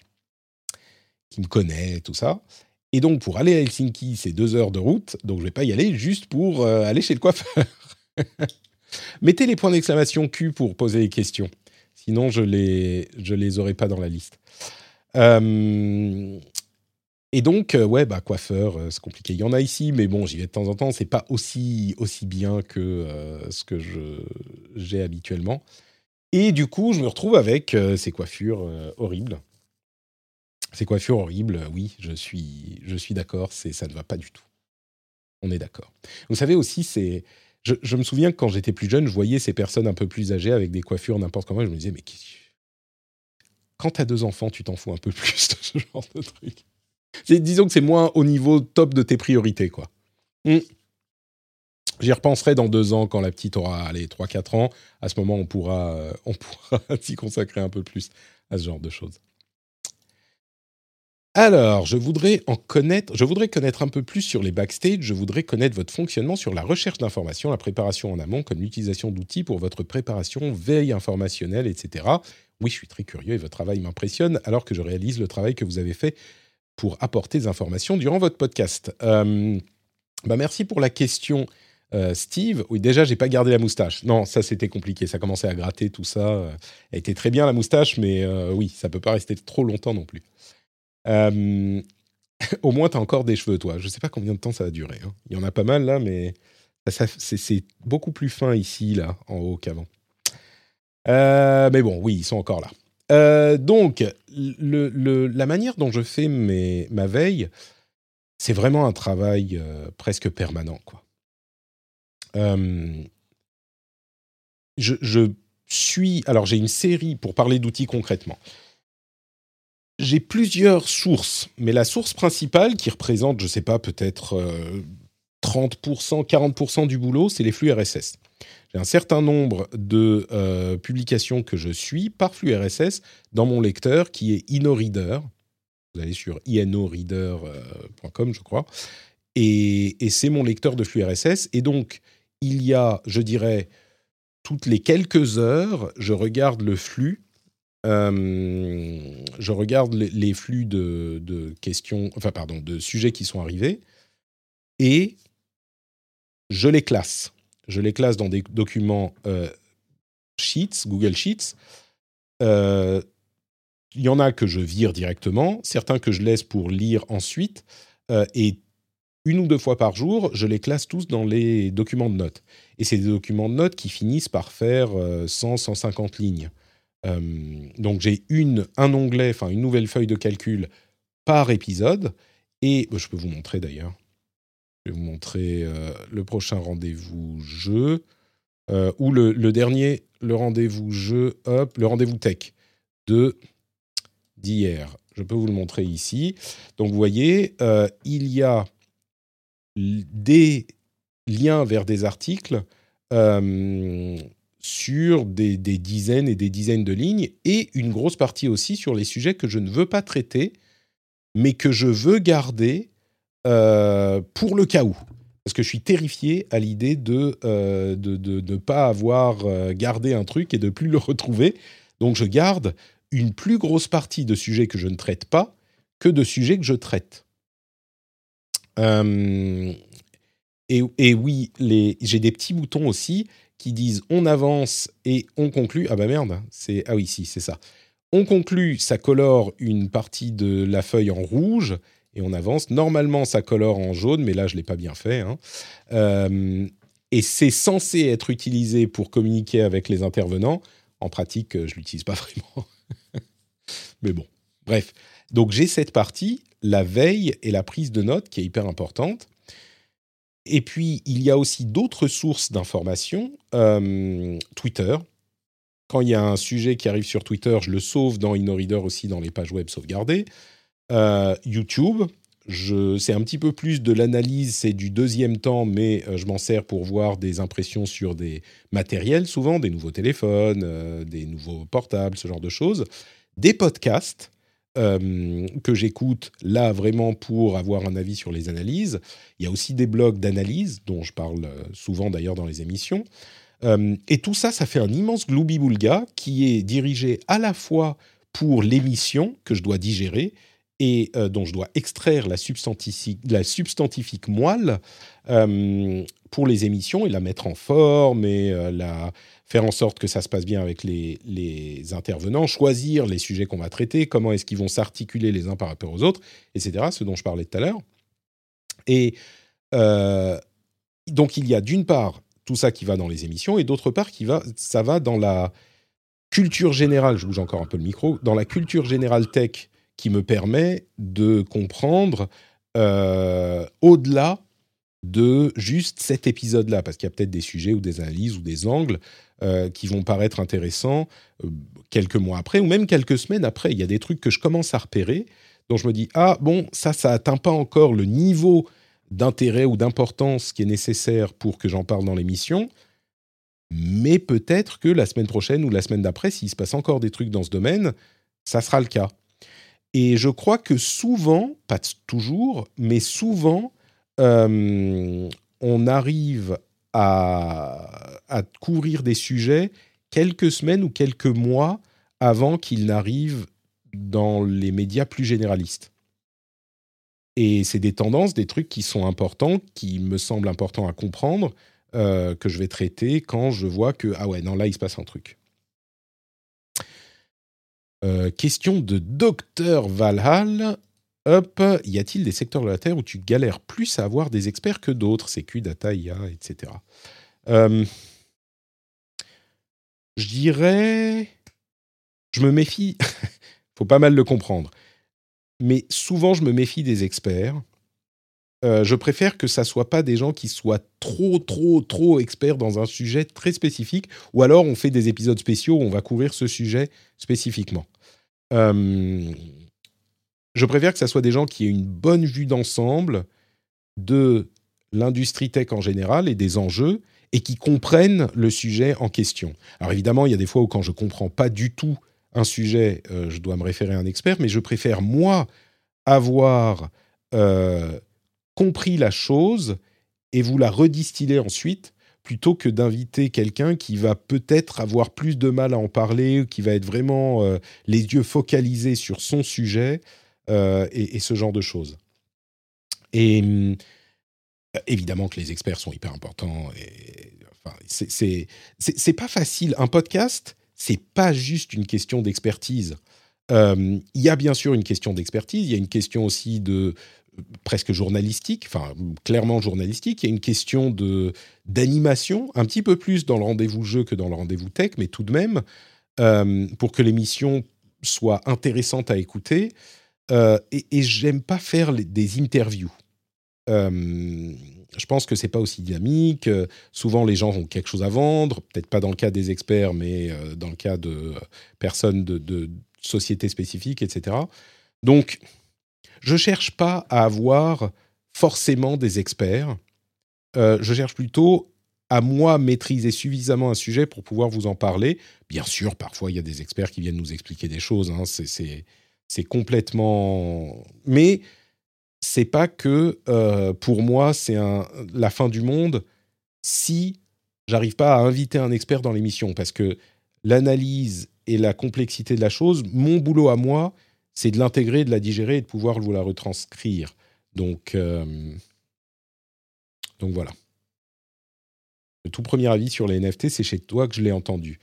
Ouais, bah écoute, j'espère euh, que qu'on réussit à être un petit peu sur le sur le devant, de, à l'avant de la vague, on va dire.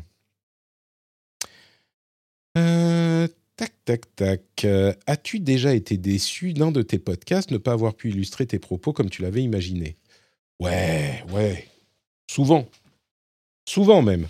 Euh, peut-être pas de ne pas pouvoir illustrer mes propos comme je l'ai imaginé, mais peut-être des choses que je voulais dire et que j'ai pas pu, que j'ai oublié, parce qu'il y a genre 10 points que je veux évoquer, même si je les note, ben, on est dans une conversation dynamique. Donc, euh, déjà que je parle trop, c'est compliqué euh, euh, de, de, Comment dire De, monopoliser encore plus la parole. Si, si, mais déçu, oui, tout le temps, tout le temps. mais essentiellement parce que c'est des points qui me semblent importants à noter que j'oublie de mentionner. Et ça, c'est vraiment le truc à la fin de l'émission. Je me dis merde, j'aurais dû dire ça, merde. Mais, mais j'ai un peu appris à vivre avec.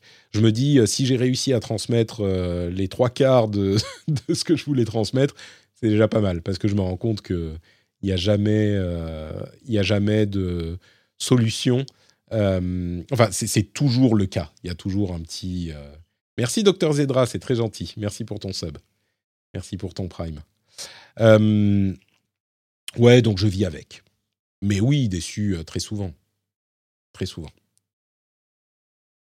Euh, Rejan666 demande Journaliste Tech Gaming, c'est une bonne ou une mauvaise situation? Tester de nouveaux appareils électroniques ou de nouveaux jeux, ça fait rêver, mais l'envers du décor? Ouais. Alors, le journalisme est, en mouvement permanent. Euh, je ne vais pas parler de est-ce que euh, les journalistes sont, enfin, est-ce que les journalistes sont dans une situation facile ou difficile aujourd'hui? Euh, Un journaliste, enfin, le journalisme est, en mutation, comme je le disais, c'est compliqué, surtout pour les sites spécialisés. Bon, ça, on en parle régulièrement dans l'émission, on le sait. Par contre, ce fantasme de euh, je suis euh, journaliste euh, tech et donc je vais tester plein de téléphones différents, ça va être super cool toute la journée, ou je suis journaliste jeux vidéo et je vais jouer à des jeux toute la journée. Il y a un peu de ça, bien sûr. Hein. C'est des, métiers qui sont dans une sphère qui nous plaît. Et donc forcément, j'imagine qu'on va prendre plus de plaisir que pas moi, quelqu'un qui aime pas faire du pain et qui va devenir boulanger, ou quelqu'un qui aime pas les chiffres et qui va devenir comptable, euh, ce genre de choses. Évidemment, on a, on prend un certain plaisir, j'espère, euh, dans, certains domaines. Quand on est euh, journaliste tech et qu'on va au CES, oui, c'est beaucoup de boulot, et puis peut-être un peu avec l'âge, on est un petit peu moins prompt, enfin, moins enthousiaste par l'idée de passer trois jours sans dormir. Pareil avec le jeu vidéo, quand on va, euh, je sais pas moi, au Tokyo Game Show ou à la BlizzCon ou ce genre de choses, euh, oui, c'est crevant, mais c'est quand même cool, quoi. C'est, du boulot.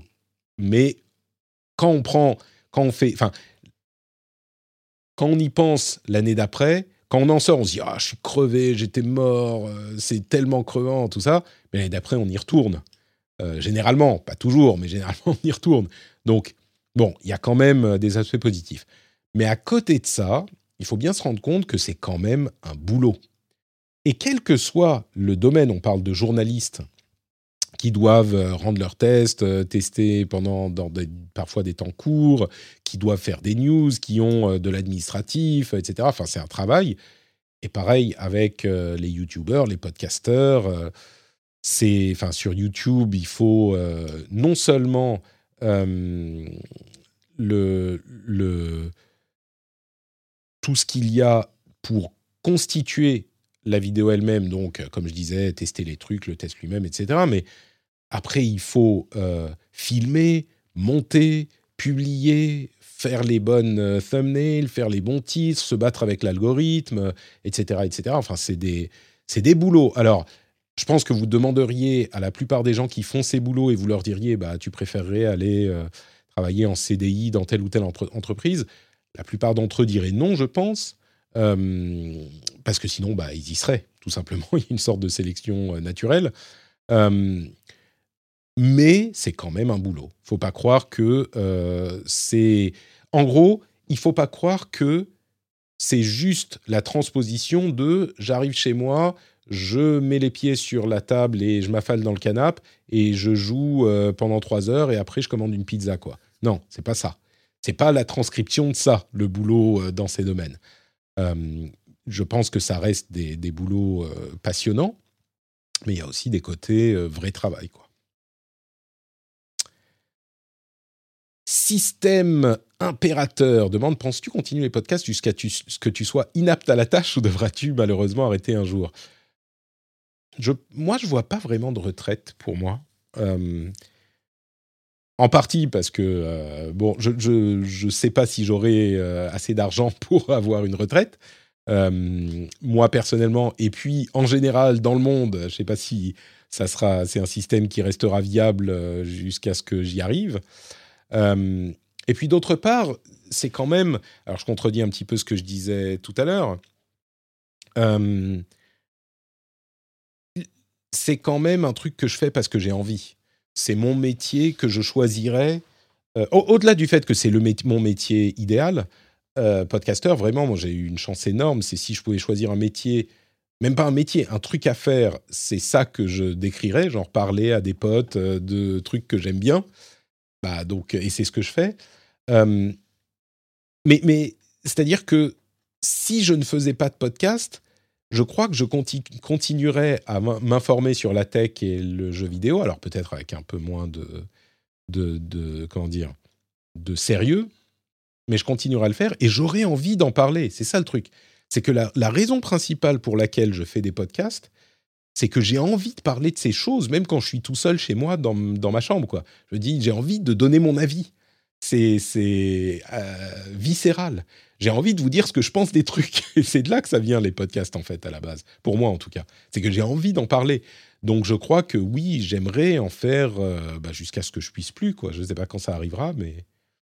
Et même quand je serai dans la maison de retraite, j'expliquerai à mes, à mes co-maisons de retraitiers que je poutrerai sur euh, Street Fighter 10. Euh, bah oui, mais tu comprends, euh, quand ils disent chez Apple que ceci ou cela, c'est pas du tout que. On verra.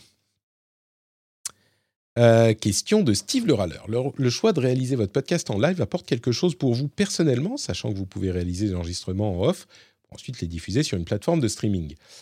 Euh, bah, j'ai longtemps fait que du podcast audio en, off. Hein. en fait, sur Twitch, ça vient, ça a commencé il y a Mmh. Je sais même plus, deux ans? Début de la pandémie, peut-être Deux ans et demi? Chose comme ça? et, et, et, donc, c'est pas du tout obligatoire. On est, alors je sais pas combien on est maintenant, je regarde pas toujours les chiffres. On est une centaine euh, à suivre en live. Généralement, on est ouais, entre 70, 120 euh, à suivre les lives. C'est évidemment une partie infime des gens qui écoutent les émissions. Euh, et je crois que les émissions en elles-mêmes euh, sont...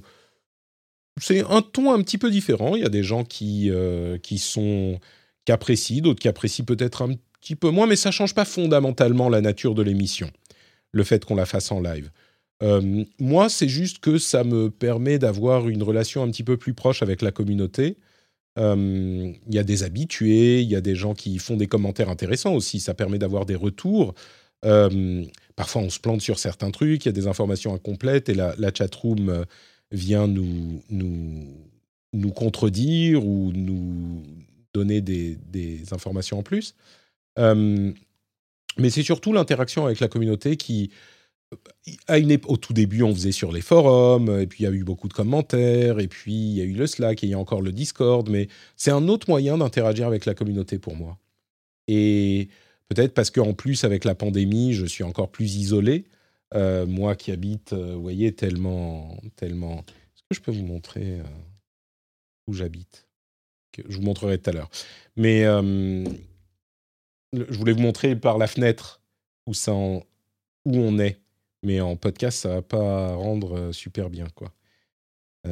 Epoch Cam, est-ce que ça marche comme ça? Hop. Ah oui. Alors, vous pouvez voir. Hop. Attendez, je vais enlever le, casque.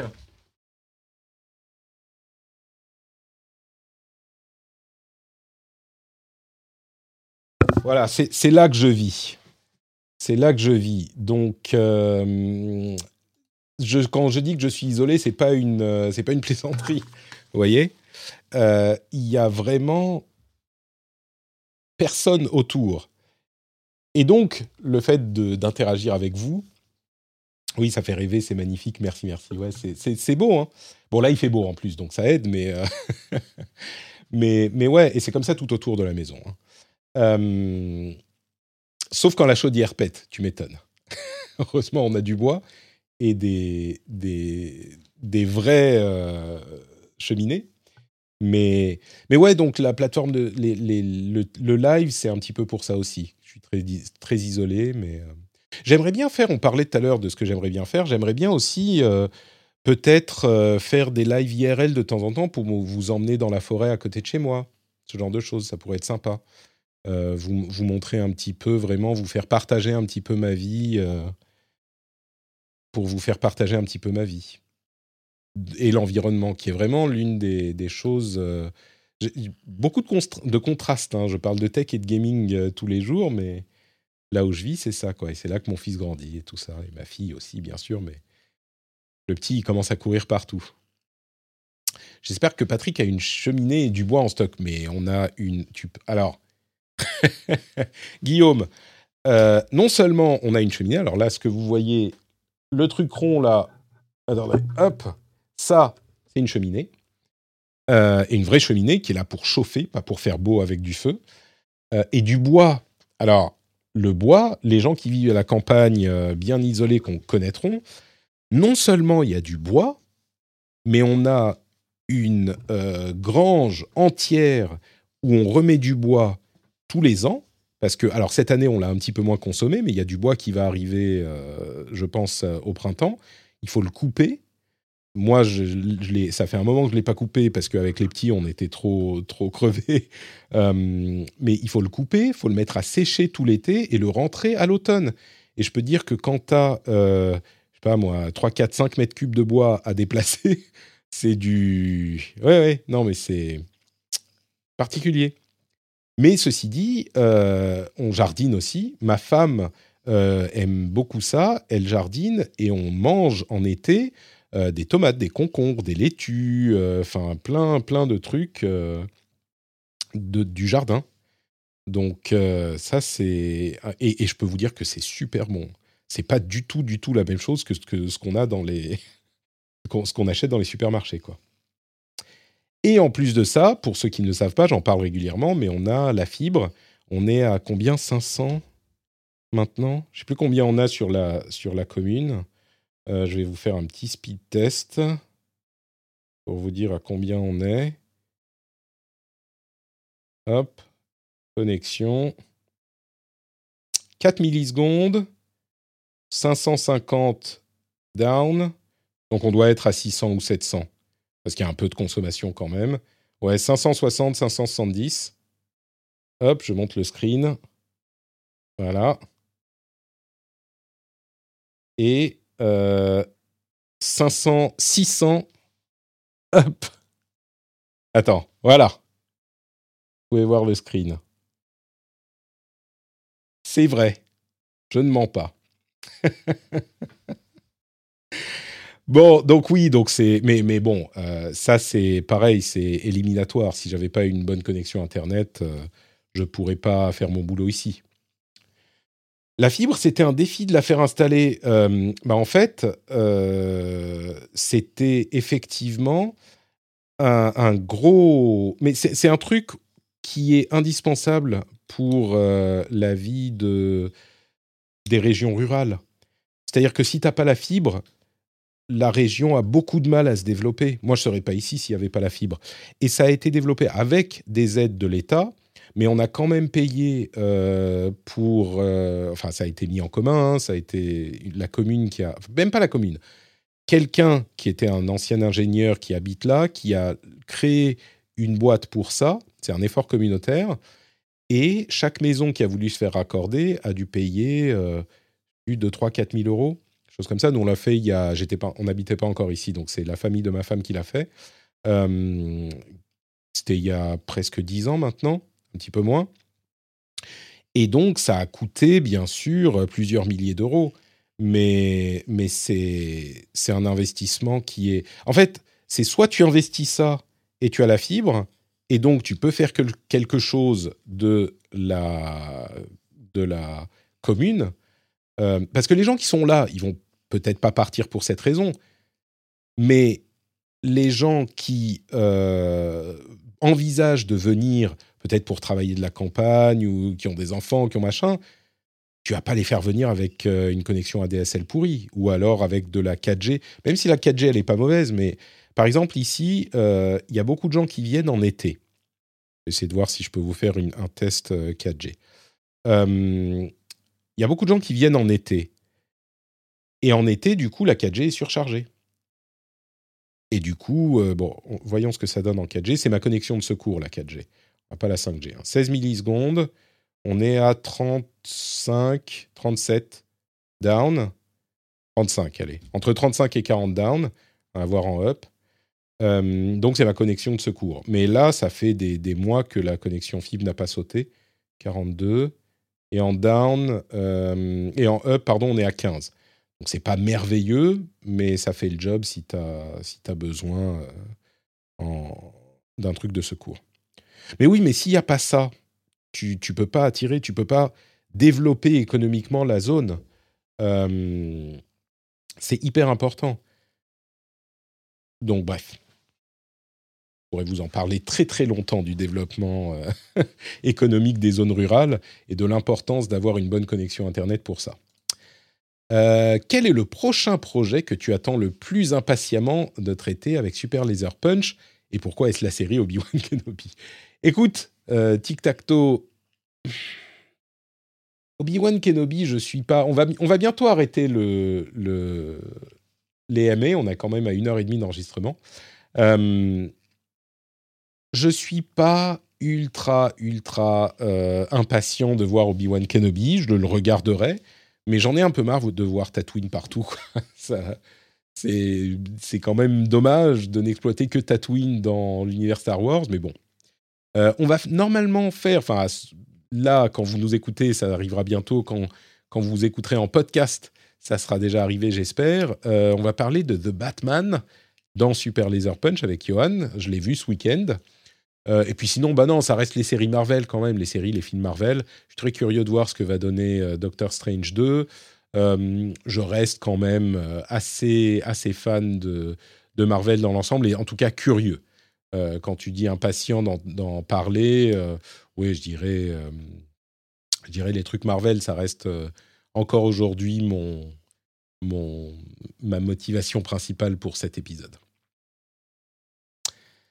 Euh, alors, on va faire encore une ou deux questions de la, de la liste des, du formulaire. Euh, je sais que ton temps est dispo par fragments, ne sont pas idéales, mais que penses-tu d'organiser des événements, soirées, jeux ponctuels, twitchables euh, pour jouer ensemble avec la communauté Discord du rendez-vous tech jeu, jeu fun, équipe contre équipe, etc. Ça te permettrait de souder un peu plus la communauté et de passer de bons moments tous ensemble. J'aimerais beaucoup ça fait encore euh, partie des trucs que j'aimerais faire. Euh, les soirées, c'est compliqué. Euh, c'est une question de Drana, Julien. C'est compliqué en soirée, comme je vous le disais tout à l'heure. et puis en journée, pour vous, ça va être compliqué, mais c'est surtout une question de manque de temps. Donc, ah, pardon, je vais enlever l'autre question. Excusez-moi. Pardon.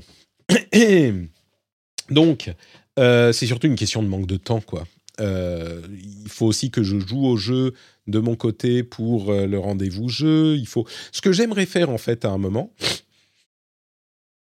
Pardon, ce que j'aimerais faire à un moment, c'est reprendre les streams du mercredi avec des découvertes de jeux. Et ça, ça pourrait être des jeux en commun, par exemple. J'ai pas de solution simple pour.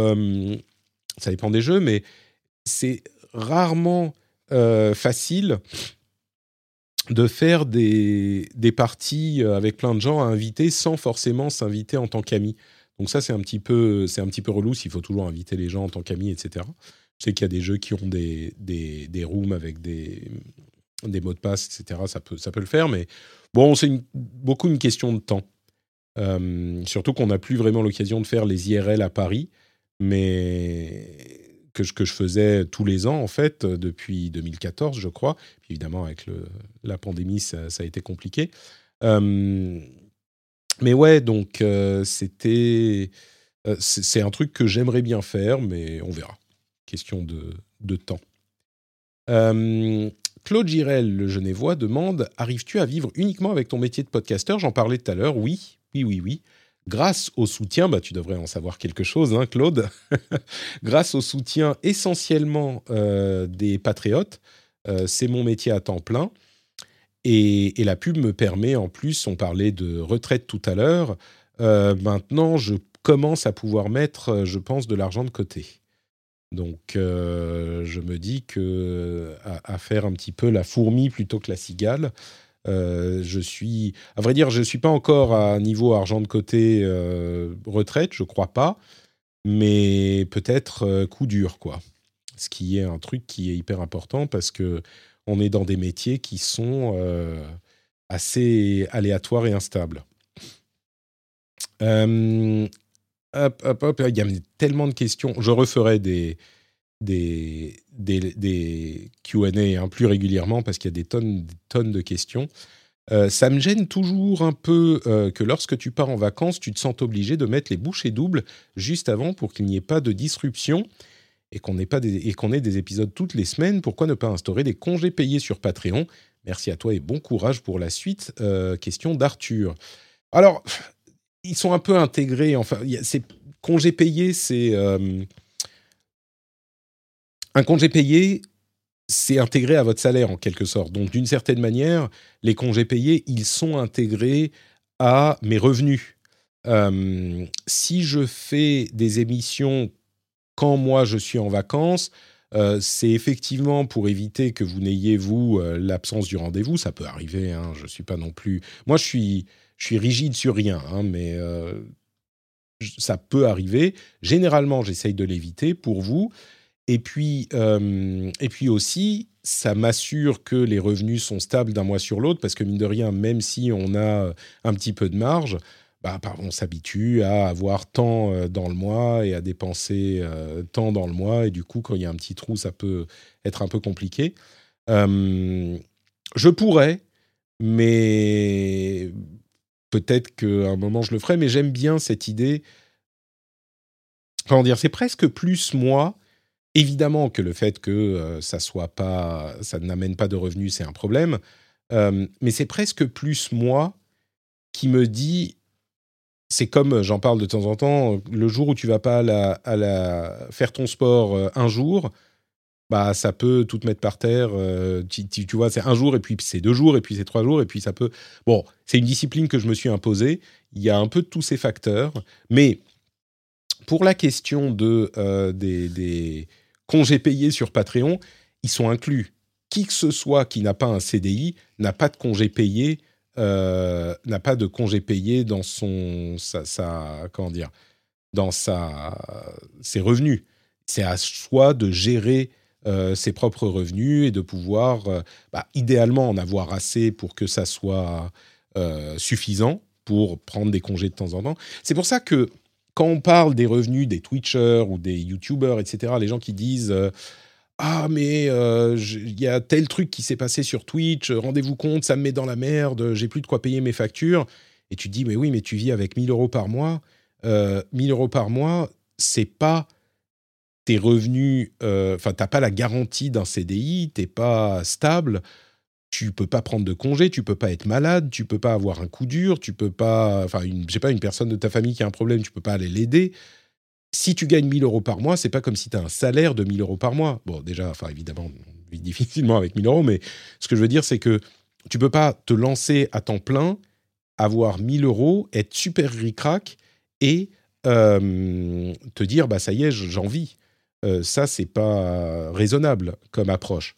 Euh, déjà, il y a beaucoup d'appelés et peu d'élus, on le sait. Euh, il y a un facteur bon endroit, bon moment dont j'ai bénéficié, dont beaucoup de gens qui sont dans cette situation aujourd'hui ont bénéficié. Il y a une question de, de, talent, de persévérance évidemment aussi.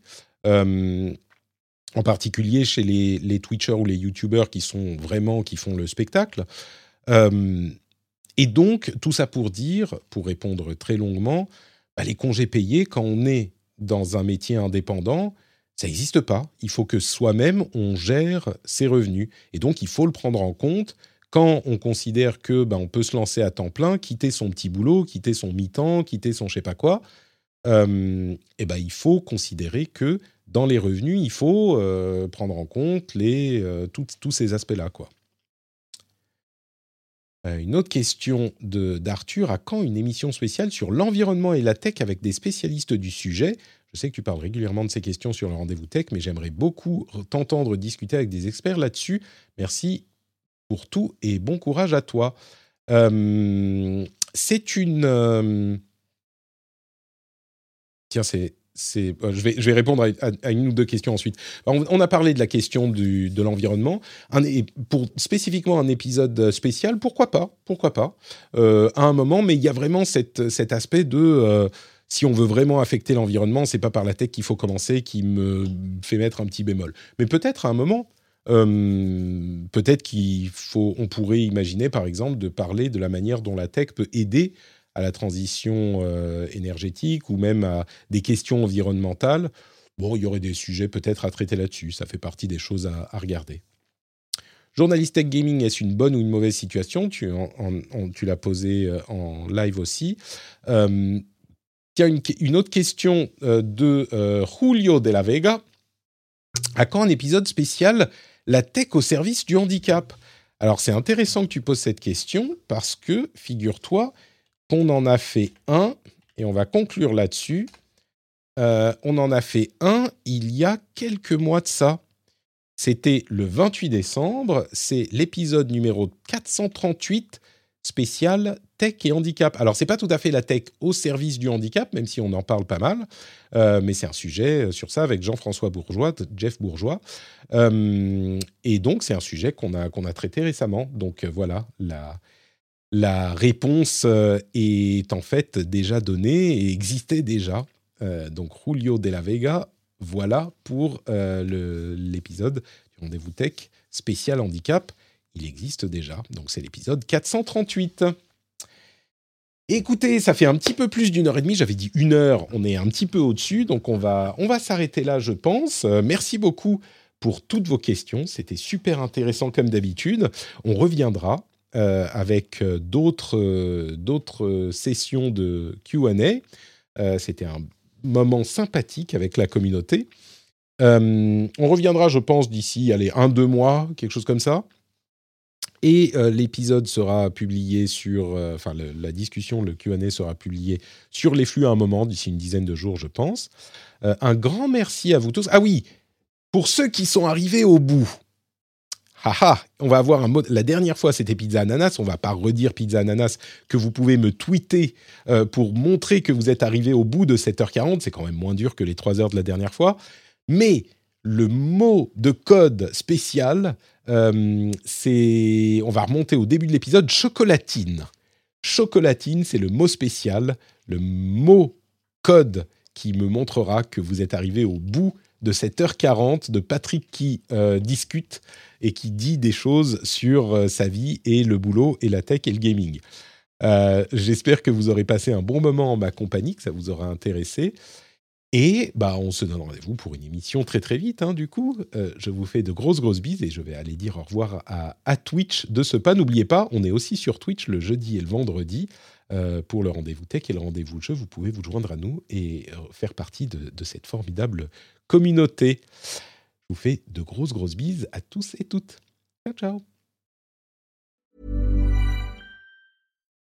When you need mealtime inspiration, it's worth shopping Kroger, where you'll find over 30,000 mouthwatering choices that excite your inner foodie. And no matter what tasty choice you make, you'll enjoy our everyday low prices, plus extra ways to save, like digital coupons worth over $600 each week. You can also save up to $1 off per gallon at the pump with fuel points. More savings and more inspiring flavors make shopping Kroger worth it every time.